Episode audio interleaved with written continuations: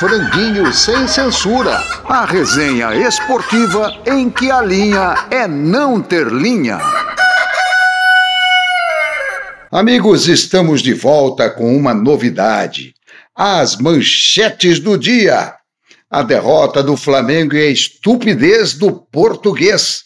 A pancadaria no Atletiba no Paranaense. Quem joga mais, Everton do Palmeiras ou Cássio do Corinthians? E Vini Júnior, caçado na Europa. Racismo? Inveja? Vamos às manchetes do dia. As manchetes do dia. E estes são os destaques do franguinho de hoje.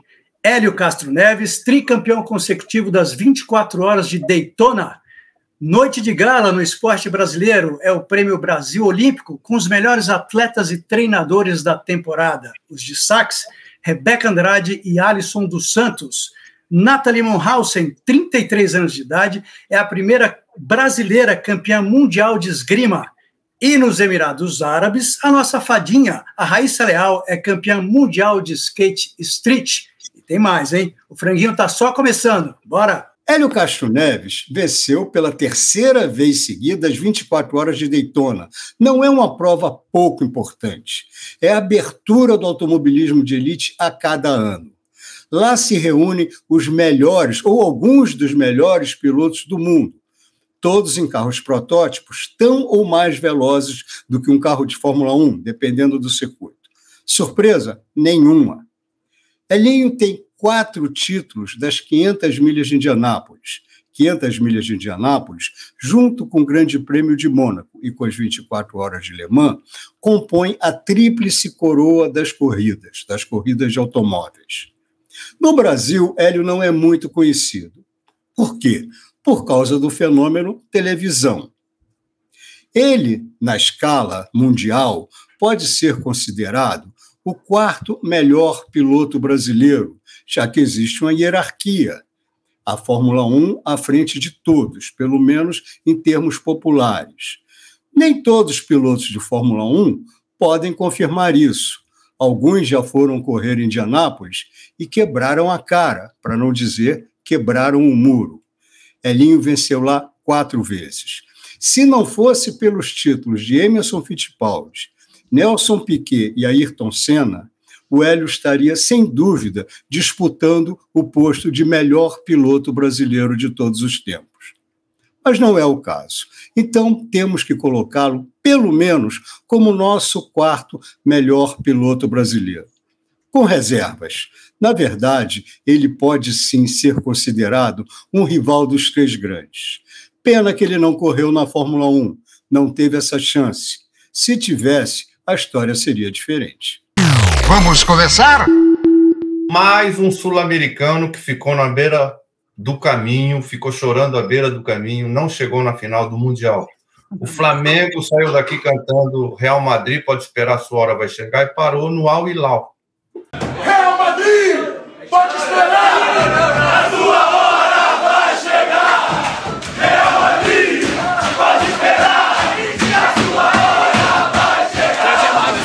Eu queria perguntar para os amigos frangueiros, o jogo foi 3 a 2 é, para os nossos amigos, se a FIFA deve rever, além do jogo, que nós vamos discutir, claro, deve rever essa coisa do, do sul-americano escapar das quartas e chegar na semifinal.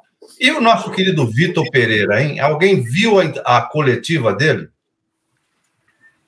Eu vi, eu vi. E cheguei à conclusão que eu vi um jogo totalmente diferente daquilo que ele relatou.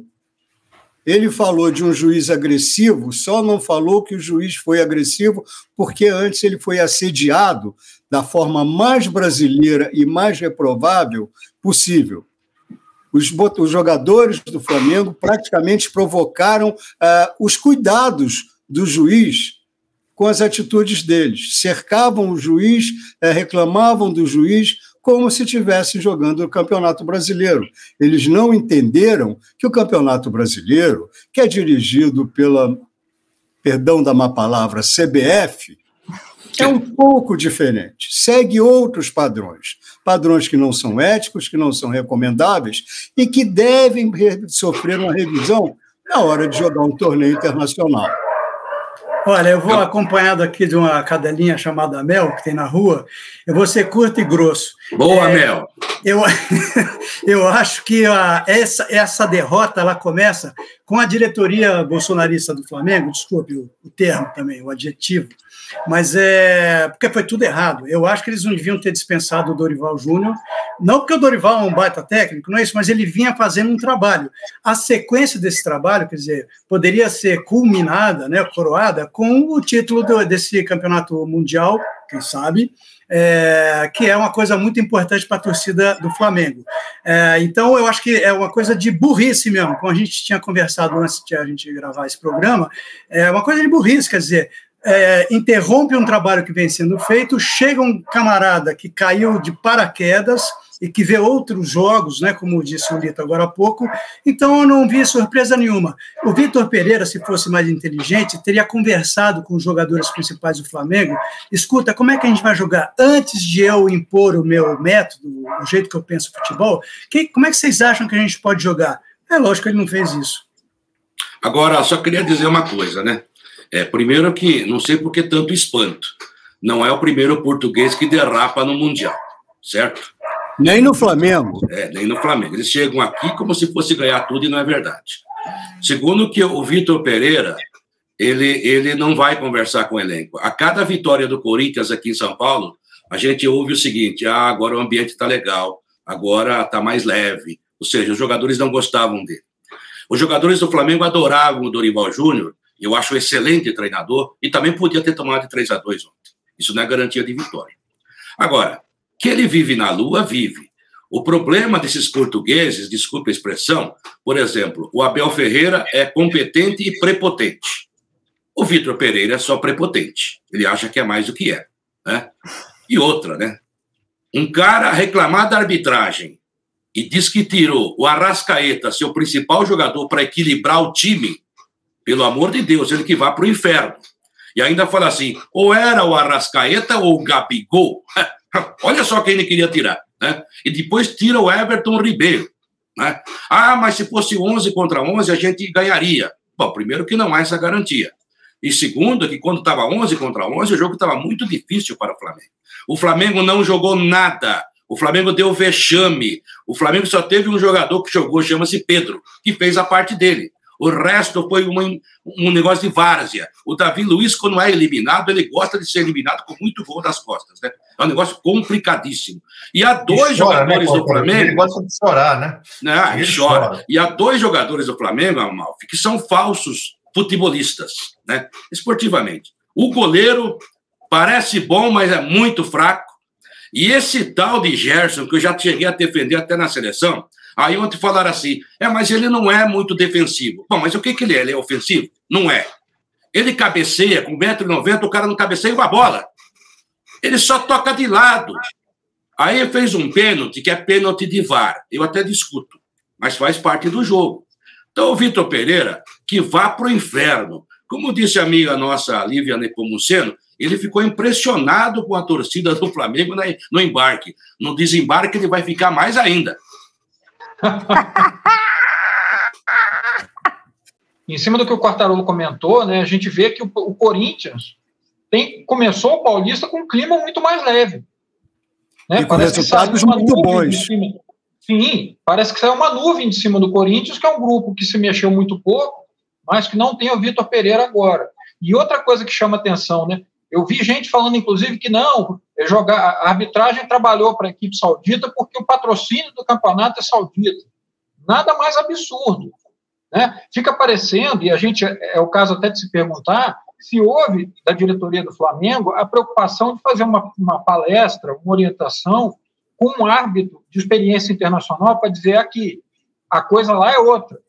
Uma coisa que eu aprendi no terrão aqui, né, no, no bairro, é que craque não se tira.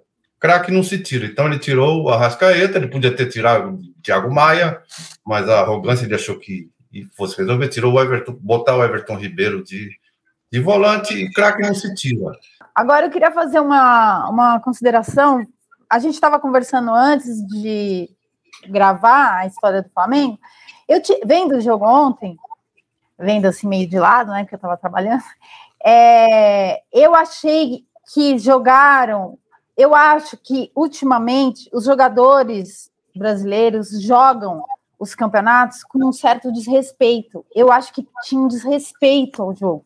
Não sei se é porque ah, sa saíram daqui falando que iam né, pegar o, o, Real Madrid na final, já com o salto alto, né?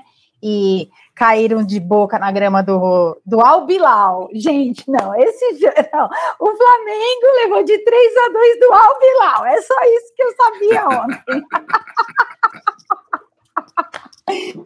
E assim, eu, eu, eu vi um desrespeito ao jogo, um desrespeito ao juiz, concordo, um desrespeito à bola, ao adversário, tipo, ah, quem, é esses, quem são esses caras, sabe? Um arrogância, Marcinha. É, uma arrogância, exatamente. É, então, é assim, eles jogaram mal porque eles hum, estavam desrespeitando tudo, o campeonato, os jogadores, a torcida, os juízes. Eu não vi, é, não tinha garra. Não, e é de novo aquele jogo de tênis, né? Que é insuportável, que os caras não jogam, não jogam coletivamente, dando super passes. Poderiam ter feito vários gols ali. Mas o que importa é que o Albilau ganhou do Flamengo, vai para a final com um jogador argentino no C, nossa seleção. Maravilhoso! Vai, garoto! Pois é, a gente está falando aqui né, dos problemas do time do Flamengo, do Vitor Pereira. Problema mesmo tem o torcedor, coitado, que de repente pagou a viagem em 12 parcelas e agora está com essa dívida para pagar e nada de Real Madrid. Bola no Canto, a música do futebol, com Ailton Amalfi. No Bola no Canto de hoje, um dueto improvável. O rei do Baião, Luiz Gonzaga, com o rei da malandragem, Zeca Pagodinho, cantando Siri jogando bola, uma composição de Luiz Gonzaga e Zé Dantas.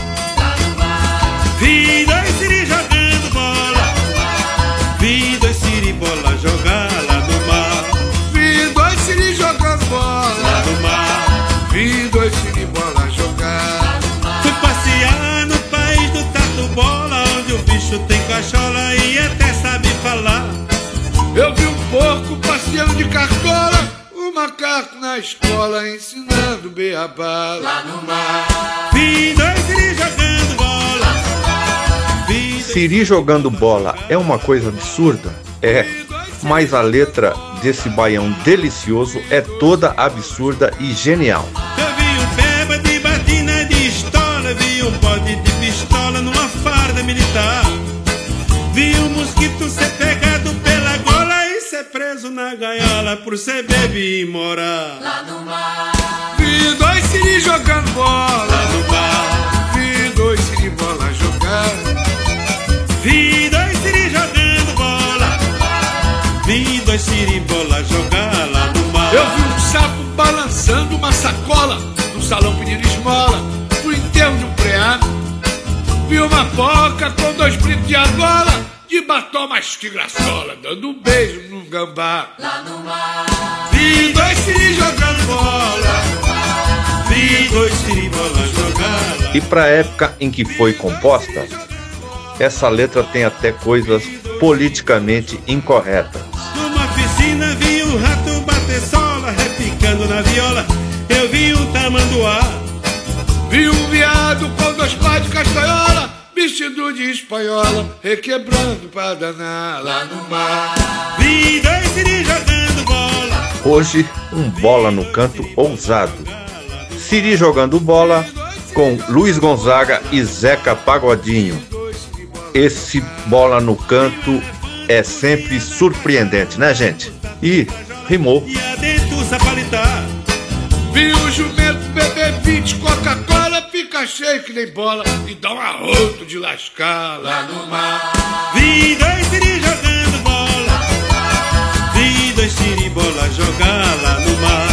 Vi dois siri jogando bola, seu Luiz, vi dois siri bola jogar, Gonzaga. Seu Luiz, só encontrando com Raimundo Wagner pra ver siri jogando bola. Oi! Debate Franguinho. Um debate bem temperado. Pois é, amigos.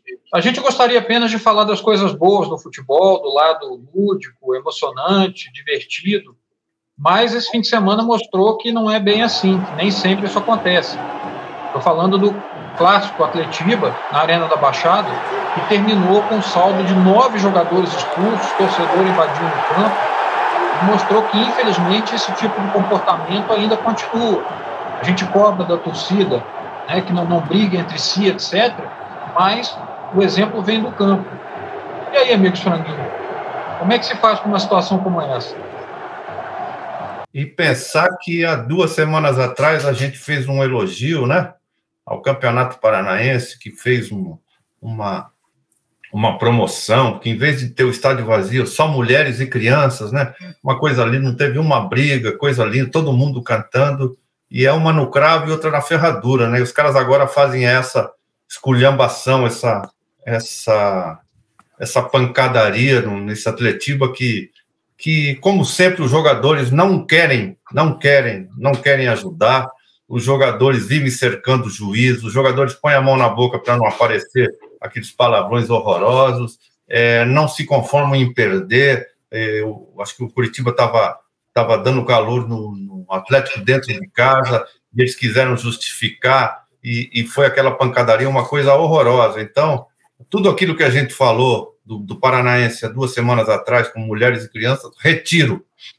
Mas, o Amalfi, só uma informação, né, um lembrete. O que aconteceu e a gente elogiou há algumas semanas foi uma determinação da justiça. Né? Então, quer dizer, não é uma coisa espontânea. Então, eu acho que não, não, vale muita coisa, entendeu? Porque o que vale mesmo é o que os caras fizeram agora, né? Pancadaria. E a gente está falando disso há décadas, né? Agora, um esclarecimento também. Quem começou tudo, a primeira agressão, veio de um jogador do Curitiba contra um jogador do Atlético. Foi uma cotovelada por trás na nuca. Mas o que eu queria falar é o seguinte: o que, que agora o nosso distinto Ministério Público, ou o distinto Ministério Público lá de Curitiba, vai fazer? Porque os nossos ministérios são cheios de meias medidas, pomposas e ineficientes inventaram a torcida única. E agora que o problema está no campo, como é que vai fazer? Vai tirar os jogadores? Vai tirar as equipes? 45 minutos joga um time sozinho, nos outros 45 joga o outro? Vamos ver agora essa criatividade estéreo da justiça, o que, que vai fazer?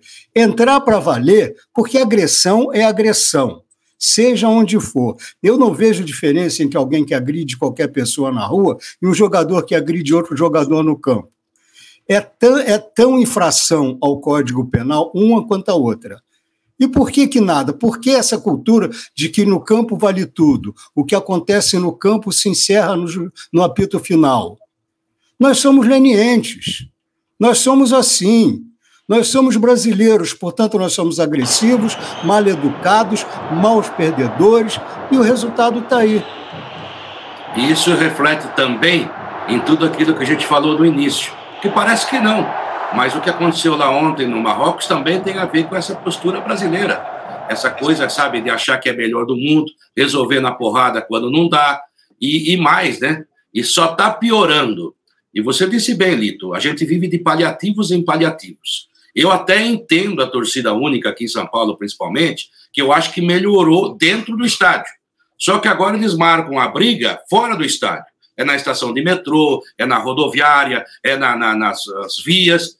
E o, o pior, é, eu não entro em rede social de bandido, mas a polícia tem essa obrigação de ter esse serviço de inteligência. Eles marcam as brigas e a polícia faz de conta que não sabe. E quando ela atua e prende, Aparece no dia seguinte um desembargador de tal clube, um advogado de tal clube, não sei quem, um político para liberar o cara, entendeu? Então a lei é, é, é, é muito ruim, é, não há ninguém preso por causa disso e cada vez piora mais, cada vez piora mais. Isso que você falou, eu também escrevi depois desse jogo aí. É, daqui a pouco vamos ter jogo de um time só. E mesmo assim é capaz de ter briga, né? E desde 90, quando houve naquele jogo Palmeiras e Bragantino, que um torcedor de uma torcida organizada, e eu faço diferenciação, né?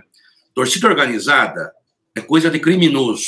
Torcida uniformizada é torcida de futebol. Né? Eu sou um torcedor uniformizado. Eu visto a camisa do meu time. Agora, se você gosta do seu time, compre a camisa do seu time. Por que, que você vai comprar a camisa da organizada? Porque você vai ser sócio de uma facção. Né? E desde aquele jogo, quando um torcedor organizado mordeu a orelha de um cachorro da polícia, eu falei, perdeu. E de lá para cá, gente morreu, né? O Superior Tribunal de Justiça Desportiva da Federação Paranaense tem que ser rigoroso de forma exemplar, porque é outra, outra doença que a gente tem no futebol brasileiro, a coisa da punição que nunca pune, ou quando pune, tem sempre um efeito suspensivo que acaba que o jogador está livre com uma partida cumprida, quando muito, e fica por isso mesmo. Eu proponho o seguinte, no próximo, no próximo, no próximo jogo, para serem punidos no próximo atletiva, mas só que separados, tá? Padres de um lado e freiras do outro, porque se colocar junto vai dar briga. Franguinho em alto e bom som. Fala Tonico Duarte. Quando Roberto Carlos tirou Glória Maria para dançar naquele especial de Jerusalém, era como se o Brasil tivesse dançando com o Brasil num presente de irreconciliáveis. É o que todo brasileiro de bem quer. Bom, eu combinei que essa coluna hoje ia ser uma colagem. Então vamos prosseguir. Falando da Glória Maria, ela continua sendo a única figura pop do jornalismo brasileiro. Uh, a Marinha deveria apurar quem avalizou a compra do porta-aviões em São Paulo. Ele nunca teve utilidade aqui no Brasil. Passou o tempo todo no porto parado. Então, ah, cabe, cabe saber, já que estamos num tempo de apurações de responsabilidade, cabe saber para a Marinha quem é que avalizou essa compra. Porque em valores corrigidos são 67 milhões de dólares no fundo do mar, a 350 quilômetros do Recife. Um sucatão cancerígeno, já que ele tá, tem 10 toneladas de amianto uma substância potencialmente que provoca câncer. No norte da África, o Flamengo segue sendo motivo de riso de beduínos e tuaregues. Se não ganhou com Jesus, vai ganhar com Judas? Aí é terrível, né? Uh, faltou dizer que é a quarta vez que fracassamos, que o futebol brasileiro fracassa diante de adversários risíveis. Antes, Internacional, Palmeiras e Atlético Mineiro tinham parado nas semifinais do Mundial de Clubes. É preocupante. Por último, vamos falar a série Dormindo com o Inimigo. O novo regente da Filarmônica de Nova York é um venezuelano. Um instante, maestro. É bom não desafinar, senão vão dizer que a culpa é do chavismo, do Maduro e do bolivarianismo. Bom, para continuar, uh, eu queria saber: você sabe qual é a diferença entre uma sinfônica e uma filarmônica? Então o Franguinho vai explicar para você. Uma, uma filarmônica é tocada com dinheiro de cidadãos do bem que se cotizam também para abater do imposto de renda. Numa sinfônica, o fagote não toca se não for soprado por dinheiro público. É isso aí. Par ou ímpar? Quem joga mais? Nos últimos tempos, os goleiros têm assumido um protagonismo que não era comum no passado. Grandes goleiros em grandes times. Daí a nossa pergunta nesse par ou ímpar. O Everton do Palmeiras ou Cássio do Corinthians? Qual dos dois é o melhor? Qual dos dois é mais importante para seu time? Você diz. Olha, eu vou começar aqui. O, o, tem essa coisa também que a gente sempre, geralmente leva em conta, que é o camarada que está jogando num time que está ganhando. Então ele aparece muito mais do que o outro, que pode ser um baita goleiro, mas o time só perde. Eu acho, eu acho que o João Paulo dos Santos é um senhor goleiro que já, já esteve no auge, não foi chamado para a seleção na época do Tite, e agora está penando junto com o time. E às vezes toma uns gols que você fala, meu Deus do céu, mas ele é um senhor goleiro. No caso do Cássio e do, do Everton do Palmeiras, eu acho que o, o Everton é, é melhor do que o Cássio. Mas eu acho que também o Cássio já, já esteve no, no auge, né? O Cássio também é um, acho que é um dos grandes goleiros do nosso país. Então, mas é, para resumir, o meu voto é no Everton do Palmeiras. O meu vai com o Cássio. Eu acho que ele tem sido responsável por manter o Corinthians no momento em que você olhando o time do Corinthians não parece capaz. Eu fico com o Cássio. Até acho que o Everton pode ser melhor tecnicamente, mas a importância que o Cássio tem para o Corinthians, eu acho maior do que a do Everton para o Palmeiras, considerando que no Palmeiras tem vários outros craques. Como você, Hélio, falou, que o, o, o goleiro é, pena pela falta de qualidade de seus dez companheiros, tá? um goleiro também se beneficia pela alta qualidade de seus dez companheiros. Por isso, eu acho que o Cássio está menos, vamos dizer, equipado do que o Everton, e meu voto vai para ele. Eu acho o Cássio mais decisivo. Nos momentos decisivos, ele vira um monstro, né? Aquele goleiro cheguei. E é goleiro do tipo que eu gosto, né? Que pega com a mão, não é? Porque vão dizer assim, ah, goleiro joga com o pé. Eu gosto de goleiro que sabe jogar com a mão. E ele realmente, pelo tamanho que ele tem, ele, sabe, tem uma facilidade rápida para matar as jogadas, no chão, inclusive. Agora, o Everton, se a gente analisar, é mais completo em termos de fundamento. E o Everton é um dos caras que mais evoluíram daqueles que eu vi no futebol. Porque eu vi o Everton começar no Corinthians e ele era um goleirinho. Jogou na portuguesa, era um goleirinho. De cinco anos para cá, ele se transformou num grande goleiro e joga bem com os pés mas eu acho que na hora da decisão, o Cássio fecha o gol. Eu acho que o Quartarolo falou muito do que eu ia falar. O, o acho que o, o Everton é um goleiro mais regular, mas regular, quando eu digo regular, num nível muito alto, nível alto. O Cássio, a gente vê ele tomando cada gol feio, ele cai feio, mas jogo difícil ele não falha. Não falha, a história está aí para provar. Eu acho, eu também concordo, acho que o Hélio falou que o, que o Everton é, é superior tecnicamente, mas eu vou com o Cássio pela história. O, o Everton ganhou até mais títulos que o Cássio, só não ganhou o Mundial. Mas eu acho que por ele não falhar em jogo decisivo, jogo difícil, eu tô aqui, eu fico com o Cássio. E tem aquela imagem, né, o Amalfi, dele com, diante do Diego Souza, que foi uma defesa que definiu a Libertadores e o Mundial, né? A história do Corinthians, definiu a história do Corinthians, né? A, a, história grandiosa que veio depois daquilo, né? É. E o Cássio ainda tem uma coisa interessante, quer dizer, a gente lembra, já que a gente estava falando de Mundial, né, aquela, a, exibição dele na final com o Chelsea foi um negócio espetacular, mas o Cássio tem ainda esse componente de liderança, né? ele sempre foi um jogador que agregou e que chama muito da responsabilidade para ele. E o Everton no Palmeiras, até por ser um time mais homogêneo, como, como o Amalfi falou, não acontece tanto. Então, é, é concordo, o Cássio nos momentos decisivos é, sempre foi um monstro. E essa coisa de falhar, de tomar gols bisões e tal, eu lembro até do Tafarel, que era muito assim, né? Era o cara capaz das defesas espetaculares e de repente tomava aqueles frangos, ou então tinha aquele golpe de vista que ele olhava e falava, nem vou na bola porque não adianta. E o Cássio é um pouco assim. Bom, eu acho, para mim, o Everton é um, é um goleiro e o Cássio é um guarda-metas. Como eu sou tradicionalista, eu prefiro um guarda-metas. E é isso, ele é gigante, líder. É um, eu acho que o goleiro, que é o cara que está atrás, que está vendo tudo acontecer ali na frente, eu acho que ele é o líder nato do time. Né? E geralmente tem um cara que tem que ser mais cabeça né, fresca para justamente não falhar nos momentos decisivos. Não sei se o Cássio é muito cabeça fresca, mas eu acho ele gigante e para mim é muito difícil admirar um jogador do Palmeiras. Nossa, é muito difícil, porque minha alma é alvinegra aqui no Brasil. E o último jogador que eu admirei do Palmeiras é, foi o Evair. Faz tempo. A última volta do ponteiro.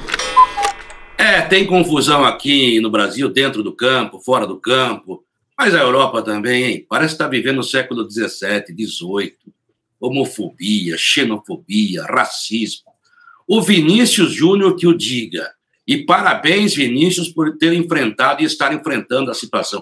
Há uma temporada de caça ao Vinícius Júnior. Como diria um amigo Toné, Alfredo Toné, tem até brasileiro batendo nele. Que coisa, hein? Em frente, Vinícius. O que vocês pensam? É Brasil versus Brasil, então acho que a gente não saiu muito de Curitiba, né? Acho que vale aquele mesmo discurso da nossa selvageria inata ou cultuada, sei lá como se chama, mas de qualquer maneira, é, caçar um craque é uma tradição do futebol. Vocês se lembram, alguns se lembram, outros de é, menos idade do que nós, é, leram. Em 1966, Pelé foi caçado a tapa, a, a, quase uma caça-raposa, como é a tradição da Inglaterra, na Copa do Mundo. Daí se originou o cartão amarelo, só que lá era inglês batendo em brasileiro. E agora? Brasileiro batendo em brasileiro nas terras da Espanha? Meu Deus, meu Deus. Olito, eu vejo muito a visão, ainda, a visão, é, vocês podem até me chamar de exagerado, tal, mas é, eu vejo muito a visão colonialista, a coisa do preto. Quer dizer, vamos bater porque esse cara é de uma raça inferior. Quem esse cara pensa que é? é e eu acho que isso se aplica ao Vinícius Júnior e a vários outros jogadores negros, não só brasileiros. E vamos deixar sem nome esse feitorzinho Gabriel Paulista. Gabriel Paulista. Que um dia foi convocado para a seleção, Lito. Um dia esteve é. com o Dunga na seleção, é brincadeira. É, na seleção do Dunga, que não se, se diferenciava muito de uma seleção de MMA. Uma seleção que não jogava futebol, brigava futebol. É, é, Está aí, mas é o resultado de uma cultura. E está aí esse, esse capitão do mato caçando escravo, é isso? Pelo amor de Deus pelo amor de Deus, e a leniência das autoridades. Que autoridades? Baixaridades. Que autoridades, exatamente. É, infelizmente, nós entramos, é, além de tudo, nós estamos numa era em que prática, né, o futebol bonito, o futebol de drible, o futebol moleque, se a gente pode falar assim, virou motivo de pancada, virou motivo de porrada, né? É, o jogador não pode fazer, mesmo que seja de forma produtiva, ele não está menosprezando o adversário, ele está usando o talento que ele tem para levar vantagem para avançar e chegar ao gol. E além disso, a gente se pergunta o quanto não tem dentro do campo do ambiente que se criou fora do campo, de perseguição, como, como o Quartarolo bem deixou, é, é, bem destacou, de perseguição ao, ao Vinícius, aspecto racista, né, da, da, da discriminação mesmo. Então, são duas coisas que acabam combinando, que acabam coincidindo e que criam esse cenário que é triste para nós, porque o jogador tem todo o direito e tem obrigação de usar o talento dele de uma forma produtiva, como o Vinícius procura fazer, e acaba caçado, acaba atingido desse, desse modo. E mais uma vez a gente entra no lance da impunidade, né, porque não se pune como deveria. Mas os próprios árbitros é, protegem esse tipo de atitude. Você já não pode mais driblar porque humilha o adversário. Aonde? Que isso? A beleza do futebol não existe mais. Qualquer bola perdida no meio de campo, vai o perdedor e derruba quem passou por ele. É isso aí, acho a mesma coisa. Tá rindo do quê? Tá feliz tá por quê? Tá rindo do quê, Neguinho? Tá rindo do quê, Neguinho? Então, mais uma vez, vamos repetir o nome desse arruaceiro. Gabriel, Gabriel Paulista. Paulista. Gabriel Paulista. É a esse tipo de jogador, Amalfi, que a gente deve manter o nosso ódio eterno. Eu acho que o Amalfi pegou aí, que além dele ser negro, que é uma questão, que é um horror, né? Que a gente está no terceiro milênio e essa questão da raça ainda pega em, em várias, em vários é, é, setores da sociedade, esporte e tal. Ele é feliz, ele é um garoto feliz que dança. Meu, ele foi execrado na Copa do Mundo, que ele dançava depois do gol. Gente, o que, que é isso, meu? Para onde vai essa humanidade? Por isso eu sou cada vez mais misantropa, porque realmente não tem mais jeito, não. e tem mais uma coisa, né? Daqui a pouco vai ser proibido fazer gol, porque não pode comemorar também, não pode comemorar. Isso aí. Outro dia teve um torcedor que levou cartão amarelo porque comemorou aqui em São Paulo em frente à torcida adversária. Só que era torcida única. E ele estava no campo adversário, quer dizer, não tinha onde comemorar. Acho que ele devia falar assim para o árbitro: ó, eu vou até o vestiário comemorar com o meu roupeiro e volto já, já, já tá? É, quer dizer, são incoerências absurdas. E tem mais uma coisa, né? Vamos no popular. A Europa é realmente racista. Elas, eles Sim. acham que os, os sul-americanos, principalmente, os africanos, é, são personagens de submundo.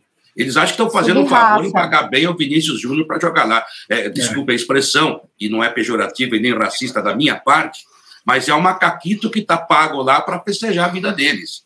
E vai embora a hora que acabar. É isso é para servir gente. Isso é que eles pensam. Isso que você falou do, do colonialismo é igual. Os técnicos portugueses são prepotentes, porque eles acham que ainda a província é o Brasil, quando na verdade a província hoje é Portugal. O técnico do Palmeiras, ele não sabe que Portugal é menor que o estado de São Paulo. Ele falou outro dia de Brasil. Quem é ele para falar de Brasil, cara? Bom, gente, chegamos a mais um fim de um franguinho que estava ótimo, esteve ótimo e sempre estará incrível. Por isso você venha, venha nos assistir, deixa, deixe comentários, né? Clique para se inscrever, divulgue o programa para everybody. Macacada não pode falar macacada, acho que pode. Então vem, gente, vem para um próximo franguinho, porque esse acabou. Que pena! O franguinho terminou, mas semana que vem voltamos. Até lá!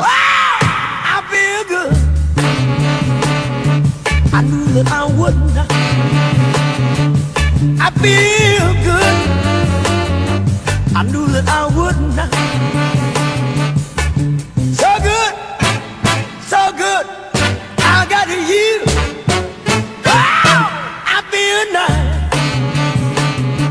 A sugar and spice.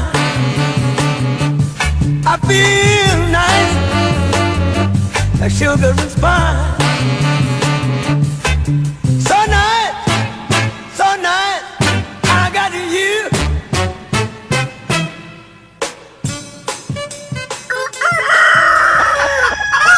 Franguinho sem censura. A resenha esportiva em que a linha é não ter linha.